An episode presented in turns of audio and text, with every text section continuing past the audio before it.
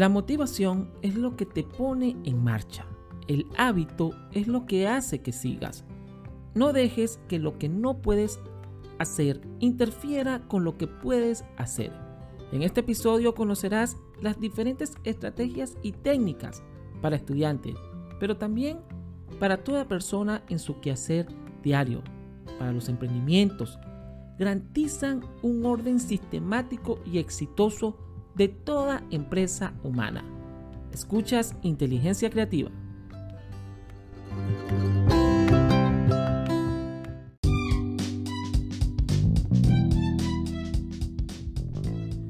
Bienvenidos a, la serie de técnicas de estudio de inteligencia creativa, este, una serie donde he conversado, he tratado de aproximarme a una explicación sencilla sobre los tipos de técnicas de estudio que pueden utilizar no solamente los estudiantes de primaria, secundaria, estudiantes universitarios, sino también en la vida diaria, porque hay técnicas que se utilizan este, constantemente, organización del tiempo, eh, comprensión de, de las lecturas, realizar un resumen, inclusive cuando se va a hacer una ponencia en una empresa. Son técnicas que nos permiten eh, priorizar, organizar y comprender las diversas temáticas a las que nos enfrentamos diariamente. En el episodio de hoy, este, de esta serie de técnicas de estudio, vamos a conocer un poco más sobre la comprensión lectora y su importancia. Eh, ¿Qué es la comprensión lectora? Les recuerdo que tengo dos episodios de la importancia de la lectura, los beneficios y los tipos de lectura más utilizados y qué beneficios trae. También los pueden escuchar. Son unos episodios de meses pasados de este año 2021. Ahora, ¿qué es la comprensión lectora? Bueno, la comprensión lectora es una destreza lingüística que se basa en la interpretación completa de un texto escrito. Es esa capacidad de entender lo que lees, lo que leemos. No, a veces no es suficiente con conocer el significado de cada una de las palabras que forman parte del texto, sino que es muy necesario tener una comprensión global de lo que se está leyendo. Y esto es vital cuando se está estudiando, cuando nos estamos preparando para evaluaciones o, ponencias. Pues durante el proceso de la lectura, el lector no puede limitarse simplemente a extraer la información, sino que además debe aportar sus propios conocimientos o experiencias para sí. Es decir, ser capaz de comprender el texto. ¿Qué es lo primero que tenemos que hacer para comprender lo que, lo que vamos a leer? Siempre iniciamos el proceso de, lectura haciéndonos o deberíamos hacernos tres preguntas qué vamos a leer, para qué lo vamos a leer y cómo lo vamos a leer. Siempre hay que tener en cuenta eh, la función y el tipo de texto que, lees, el motivo por el que lo estás leyendo y qué recursos vas a estar utilizando. Eh, hay más de 30 tipos de lectura. Eh, yo expliqué 10 en un episodio. Pero hay 5 tipos de lectura que son muy importantes en la vida académica y no académica de toda persona que quiera comprender un texto, darle sentido, interpretar, analizar, discernir y profundizar. Hay que hacer diferentes tipos de lectura de acuerdo a la temática, a lo complejo y para lo que me estoy preparando. Eh, la primera lectura es la, lectura globalizada. La llaman así, pues es una lectura que se hace por encima. Simplemente se da un vistazo al texto. En este tipo de lectura siempre buscamos encontrar los conceptos y datos más importantes, sin profundizar demasiado. Este tipo de lectura a veces es útil para el repaso de materiales que ya se ha estudiado previamente. La lectura focalizada. Eh, este es otro método de lectura en el que es importante la velocidad que utilizamos. Este es un tipo de lectura este, que lo usamos cuando buscamos datos concretos, cifras, fechas, frases o palabras claves. Conocemos parte del contenido o a veces se trata simplemente de buscar una información que nos interesa del texto, una información específica que a veces se necesita. La número 3, la lectura extensiva. Esta es una lectura que se suele hacer por placer.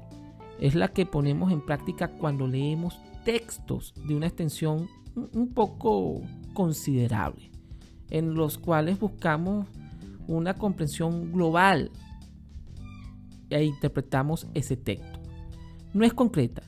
No importa en este tipo de, lectura, de, lectura si encontramos alguna palabra o frase de difícil comprensión, ya que el objetivo es tener una visión global de lo leído.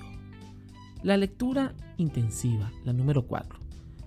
Cuando a veces se lleva a cabo este tipo de lectura, se pretende es desconstruir, descontextualizar el texto que estás leyendo.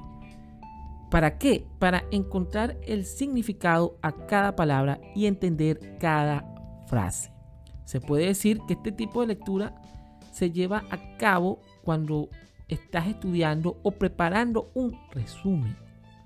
Y este tipo de lectura, mis queridos amigos, estudiantes, compañeros, colegas, requiere un mayor esfuerzo que la lectura extensiva. Y la número 5, la lectura crítica. Este tipo de lectura se, suele realizar con texto de no ficción, en que además de comprender el texto, también se intenta evaluar y, ¿por qué no?, poner en cuestión eh, al autor, a lo que dice el autor, hacer una crítica y se llega a construir una propia opinión sobre el texto leído. La lectura crítica es la que aplicamos cuando, por ejemplo, tenemos que realizar un comentario de texto, buscamos la calidad del texto, el sentido que le da el autor, damos nuestros enfoques y análisis este, propios. Estos cinco tipos de lectura hay que tenerlos muy claros en el proceso de comprensión lectora y más cuando estamos aplicando ciertas técnicas de estudio. Porque si ya conozco un tema a profundidad, no debería perder tiempo eh, volviendo a, utilizar una lectura más profunda, sino que utilizo una lectura de repaso o una lectura breve y avanzo en otras temáticas que tengo. Pero, ¿qué consejo podemos utilizar para mejorar esa comprensión lectora? Lo más importante es leer. Para ser capaz de mejorar tu comprensión lectora, eh, querido amigo, amiga, compañero, estudiante que estás escuchando, este, crear el hábito de leer es imprescindible. Pues esto ayuda mucho a mejorar diferentes aspectos de la lectura. Pues cuando uno va practicando la lectura, este, se va aprendiendo a analizar el contexto, el mensaje, lo que lees y además mejora mucho el léxico. Entre otras cosas, se abre a un mundo de una cultura y un bagaje extenso a recónditos lugares donde nunca quizás hayas estado y los vas a conocer. ¿Qué leer? Eso queda de parte de ti, pero la lectura no solamente se hace en los momentos de estudio o a las evaluaciones, sino en los procesos diarios. Número 2. Leer sin prisa. ¿Por qué? Un buen lector sabe adaptar la velocidad de la lectura a, a la dificultad del texto. Pues a veces te puedes encontrar con textos más sencillos en los que puedes avanzar más deprisa y otras veces en los que esos textos presentan una mayor dificultad y hay que bajar el ritmo de esa lectura para comprender el contexto de lo que estás leyendo. Otro de los consejos o tips para mejorar la comprensión lectora es analizar constantemente el texto que lees. Es decir, desde este mismo momento eh, se presentan las interrogantes que serán tus mejores aliadas a la hora de leer, preguntándote constantemente qué, cómo, cuándo, por qué y otras variables que te pueden surgir de acuerdo a tus esquemas mentales. Es importante este, analizar porque cuando analizamos y tenemos una visión crítica, objetiva, eh, discernimos ese proceso, hemos ganado la batalla en ese proceso de comprensión lectura y nos ayuda a aplicar las técnicas de estudio que sean necesarias, ya sea para un resumen, ya sea para este, un esquema, ya sea para realizar un ensayo, ya sea para una exposición, ya sea para una eh, oposición o ya sea para una presentación específica. Y hay algo importantísimo en los procesos de comprensión lectora que es necesario y es buscar el significado de las palabras que no comprendas, que no entiendas. Y hoy en día tenemos muchas posibilidades, tanto los diccionarios tradicionales como los diccionarios en línea, que hay muchos. Eh, en el caso del español, el diccionario de la Real Academia Española es uno de los más completos, pero hay otros, sin duda, que nos presentan eh, la definición de la palabra y van más allá, su etimología, es decir, su historia, su formación, sus sinónimos, sus antónimos, porque una sola palabra que, que empleemos mal, que no comprendamos, cambia radicalmente un escrito o lo que estemos diciendo. Este, esto es inteligencia creativa. Les habló el profesor César Alejandro Ferrer en esta serie de técnicas de estudio. Hoy abordamos la comprensión lectora, su importancia y más o menos qué estrategia podemos utilizar para mejorarla. Les sugiero que se conecten y me sigan en las distintas plataformas donde se escucha el podcast Inteligencia Creativa. Y si te gusta, comparte con tus amigos y sígueme. Hasta otro próximo episodio.